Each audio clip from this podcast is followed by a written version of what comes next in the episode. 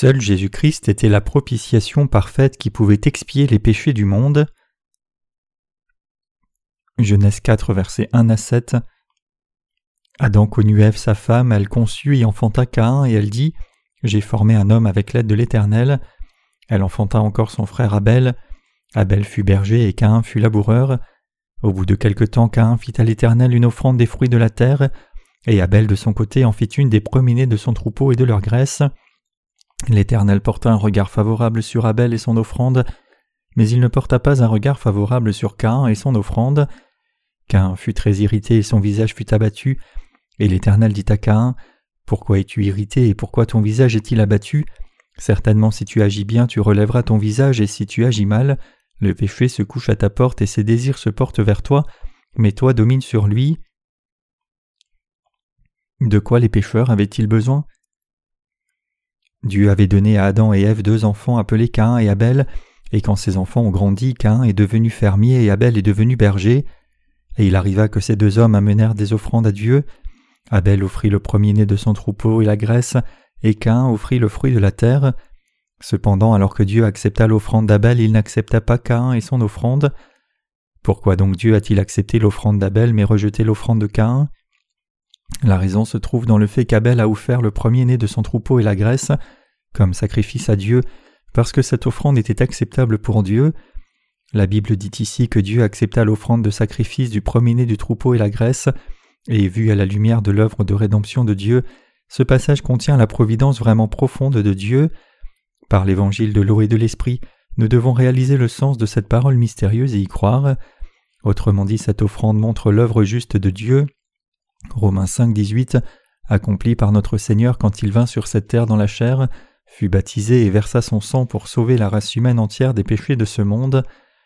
La Grèce mentionnée dans le passage des Écritures d'aujourd'hui révèle le fait que Jésus est le Dieu qui a créé l'univers et nous a sauvés du péché. Fondamentalement parlant, notre Seigneur est vraiment Dieu avec le rôle du souverain sacrificateur du ciel, et c'est pour cela qu'il est venu sur la terre dans la chair pour sauver les humains du péché et les amener au royaume des cieux. Jésus est le Sauveur qui est venu sur cette terre, qui fut baptisé pour prendre tous les péchés du monde sur son corps, qui versa son sang et mourut à la croix, en portant ses péchés du monde puis ressuscita d'entre les morts. C'était son acte juste par lequel il a sauvé les croyants de tous leurs péchés. Comme Sauveur qui vint sur cette terre pour expier tous nos péchés, le Seigneur a accompli l'œuvre du salut et l'a réalisé une fois pour toutes. Le fait que notre Seigneur soit venu sur la terre dans la chair d'un homme, même s'il était Dieu lui-même, un être spirituel qui ne connaissait pas le péché, était destiné à devenir la propitiation parfaite qui peut sauver tout le monde sur la terre de ses péchés. Le Seigneur devait venir incarné en chair, c'est alors seulement qu'il pouvait prendre tous nos péchés sur son corps par son baptême, et avec son sang, sa vie, il pouvait prendre la condamnation pour tous les péchés une fois pour toutes, il nous a ainsi complètement sauvés de tous nos péchés. Maintenant, par l'évangile de l'eau et de l'esprit, nous sommes capables de rencontrer ce Jésus qui a offert son propre corps pour expier tous nos péchés comme notre souverain sacrificateur. Jésus-Christ est réellement Dieu qui, voyant notre foi dans l'évangile de l'eau et de l'esprit, a répandu son salut sur nous. Pourquoi Jésus est-il venu sur la terre? Il est venu pour sauver tous les pécheurs du monde de tout péché et de toute malédiction, en expiant tous leurs péchés une fois pour toutes par l'évangile de l'eau et de l'esprit. En devenant notre souverain sacrificateur, Jésus a pris tous nos péchés à la fois sur son corps par le baptême.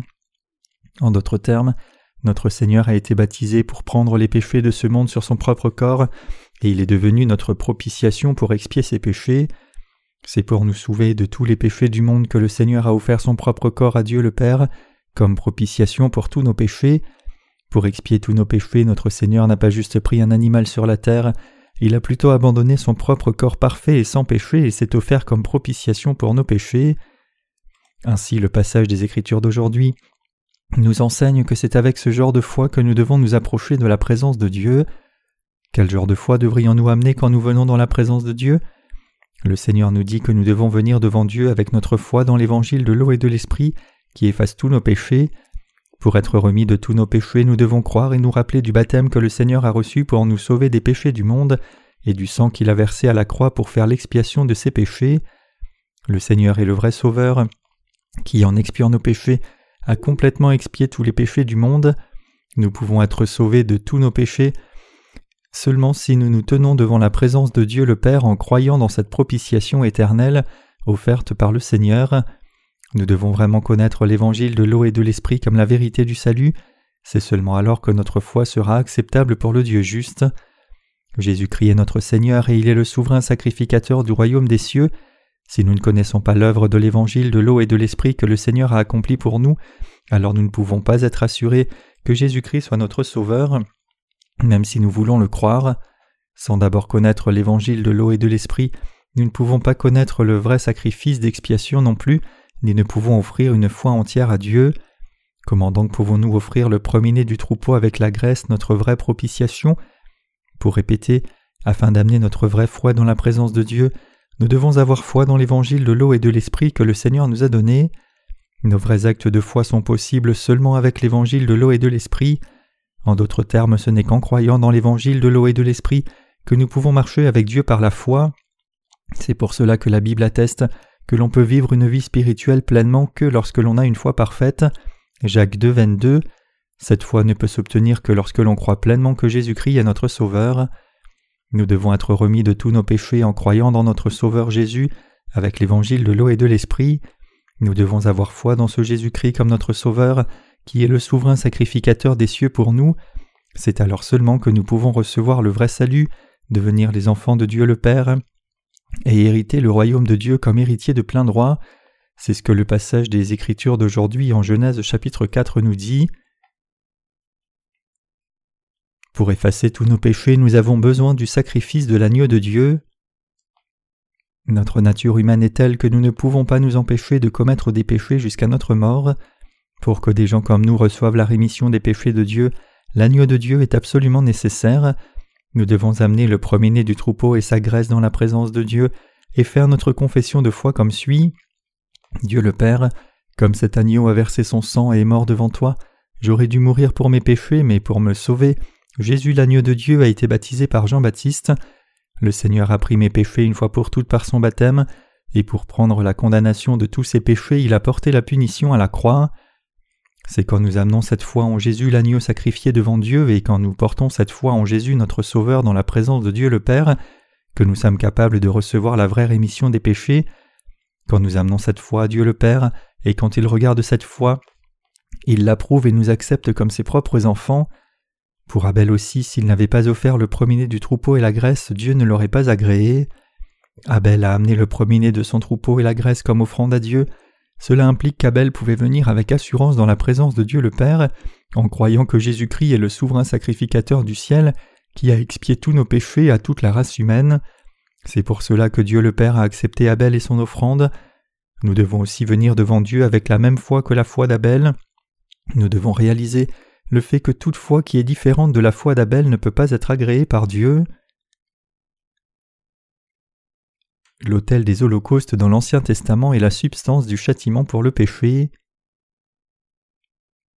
Quand le peuple d'Israël entrait dans le tabernacle pour offrir à Dieu leur sacrifice d'expiation, le premier instrument qu'ils trouvaient était l'autel des holocaustes, et le second instrument qu'ils voyaient était la cuve de bronze.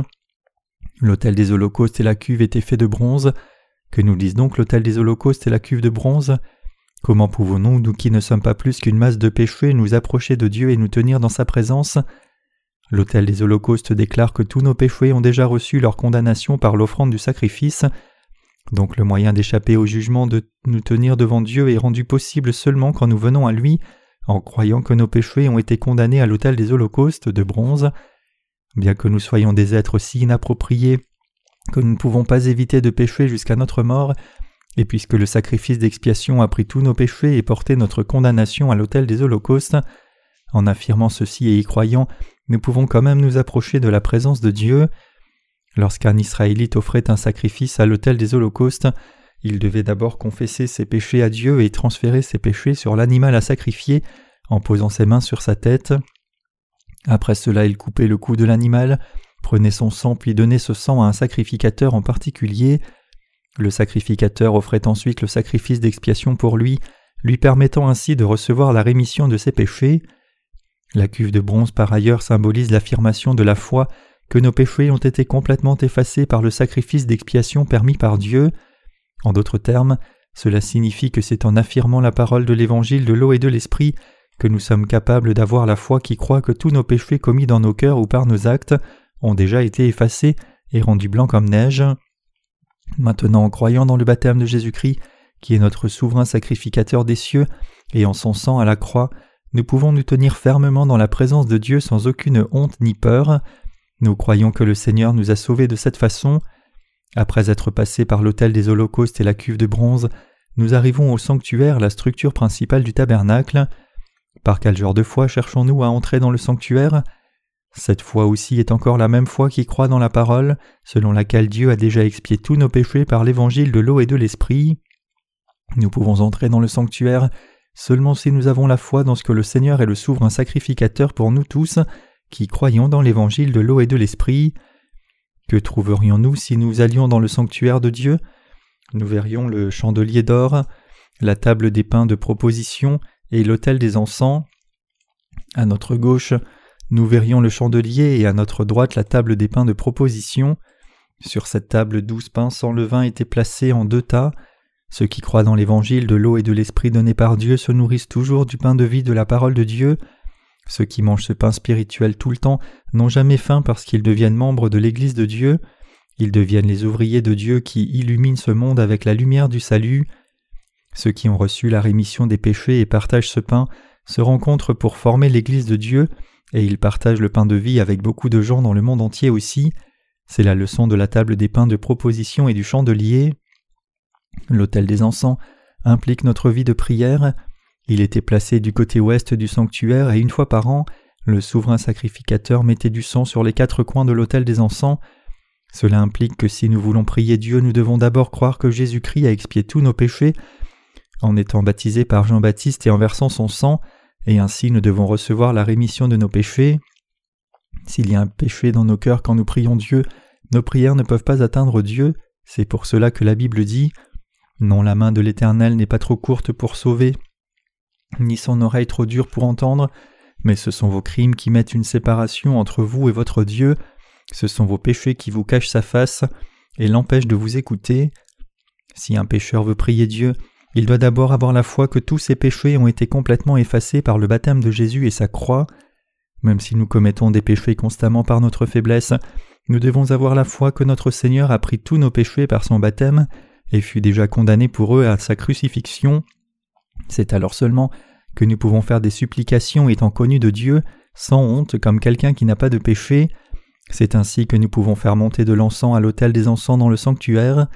Donc seuls ceux qui ont reçu la rémission des péchés en croyant dans l'évangile de l'eau et de l'esprit sont qualifiés pour prier Dieu comme ses propres enfants. Ce n'est qu'après être nés de nouveau que nous sommes qualifiés pour prier le Dieu saint.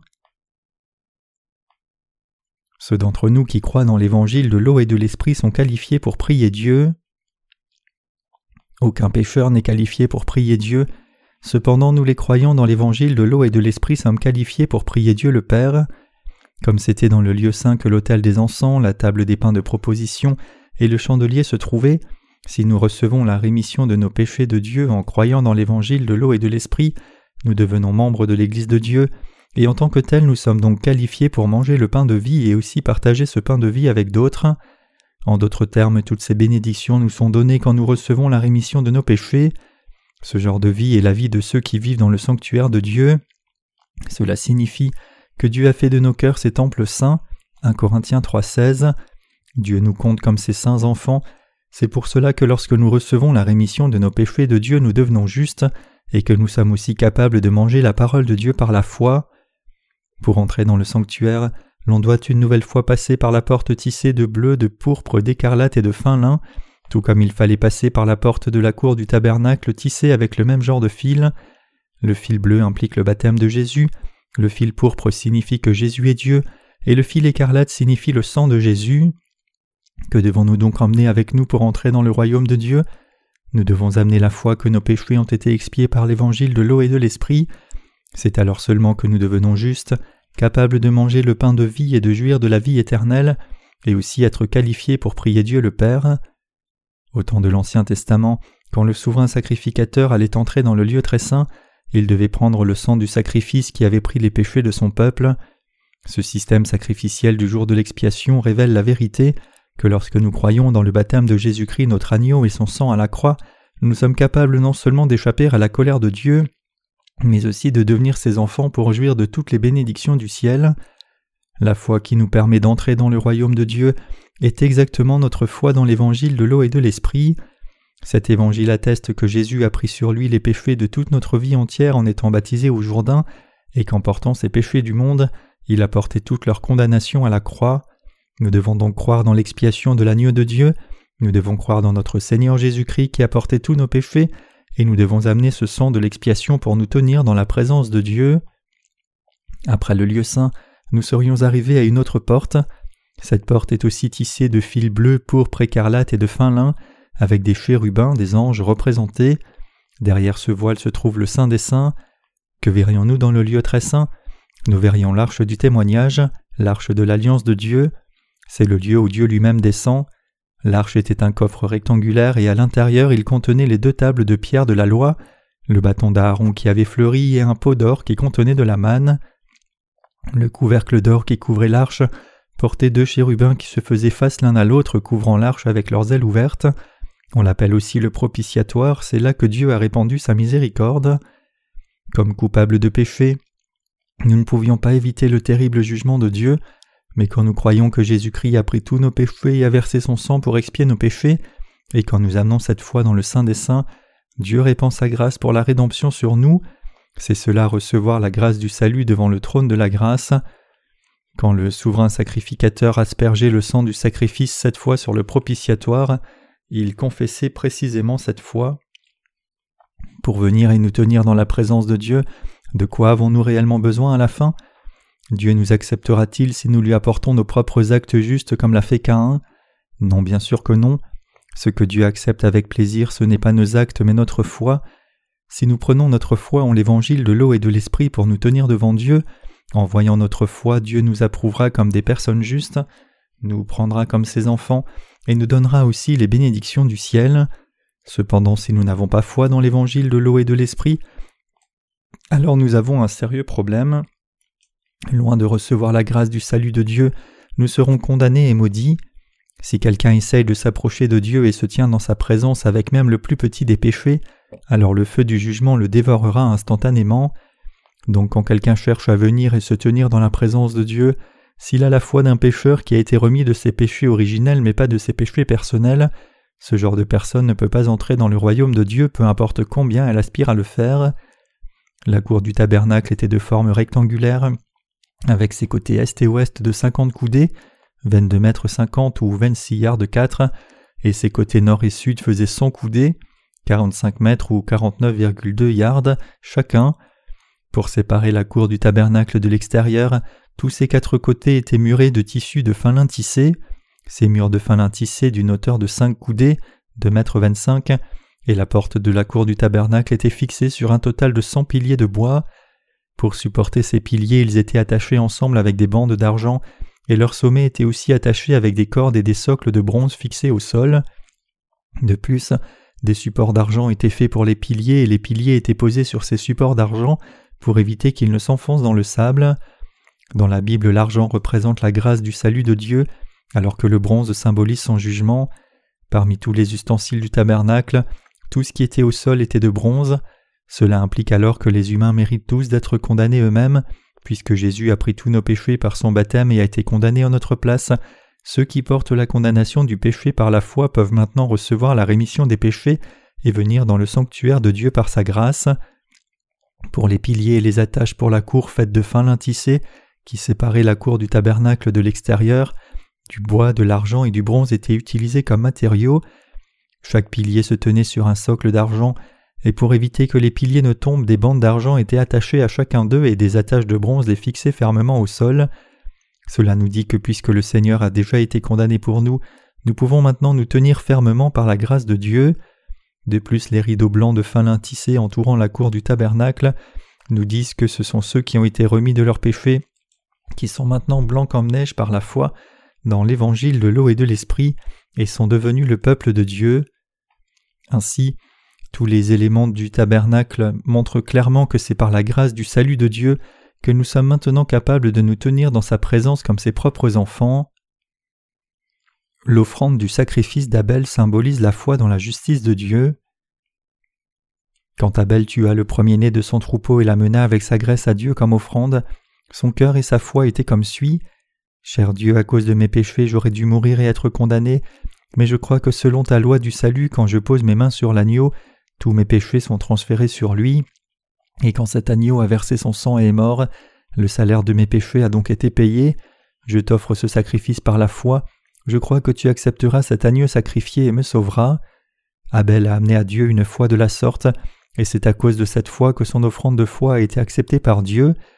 Ainsi Dieu a effacé les péchés d'Abel et il a agréé Abel et son offrande aussi.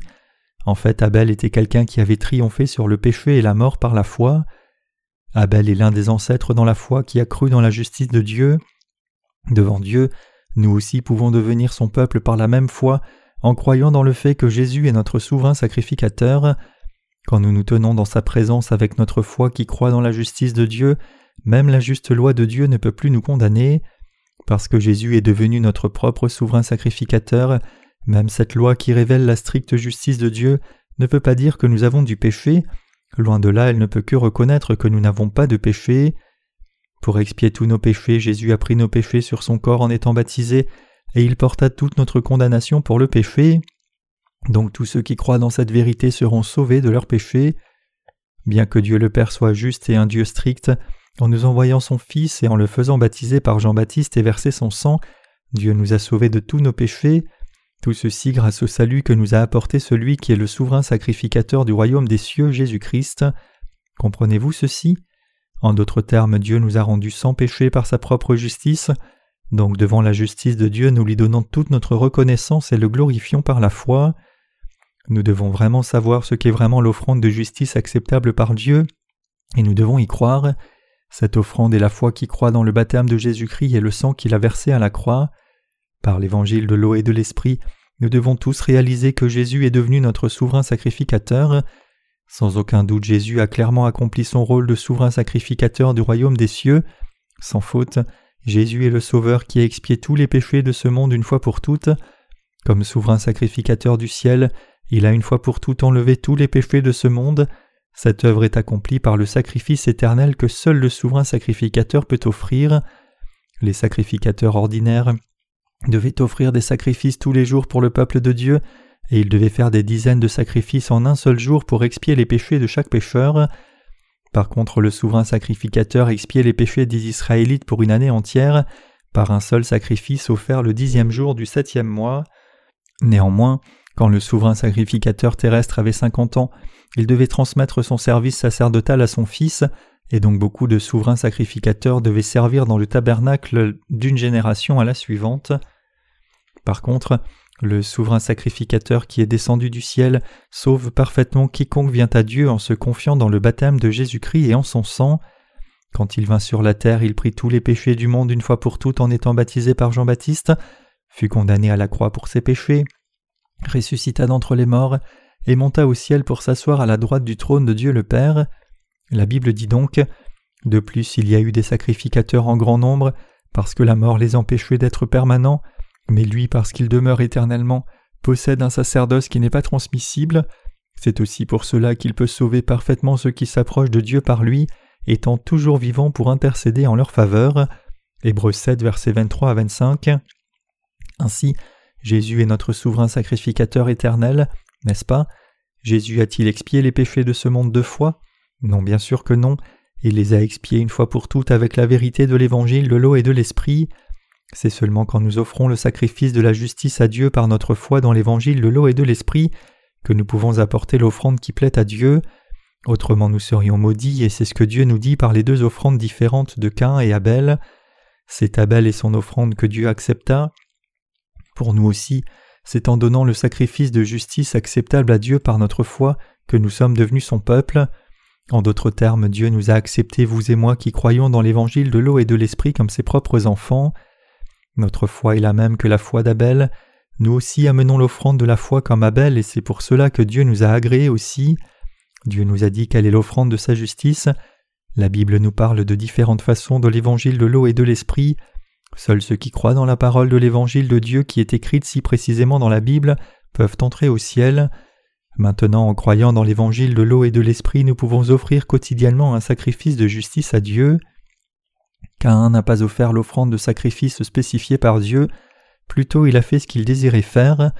En d'autres termes, au contraire d'Abel, Cain a apporté le fruit de la terre comme offrande à Dieu. Toute offrande qui n'est pas donnée selon la volonté de Dieu mais selon la volonté de quelqu'un n'est pas acceptable pour Dieu. Même aujourd'hui, il y a beaucoup de chrétiens qui tombent dans cette catégorie. Beaucoup de chrétiens n'ont pas la foi que Dieu désire, ils ont plutôt leur propre foi et détournent aussi les autres par une foi si fallacieuse. Ces gens deviennent de faux prophètes même s'ils professent croire en Jésus.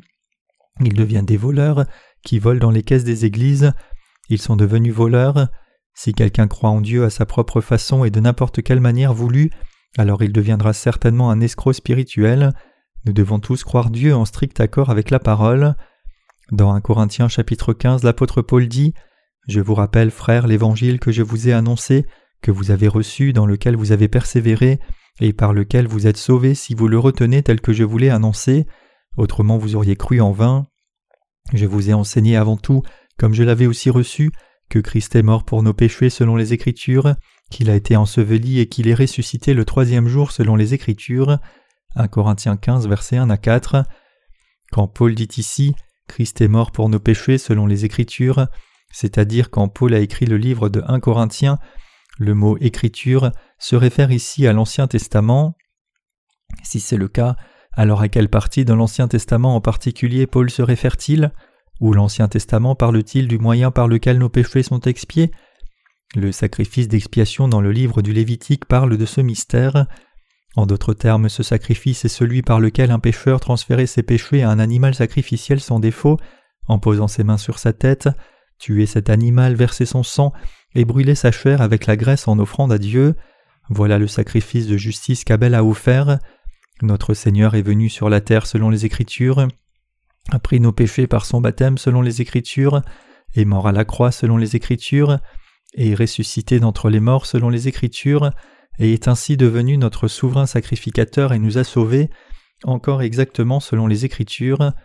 Par l'évangile de l'eau et de l'esprit, Jésus est devenu le sauveur de tous les pécheurs. Comme l'apôtre Paul est devenu un homme juste en croyant en Jésus selon les Écritures, nous sommes aussi devenus justes en croyant en lui selon les Écritures. Alléluia.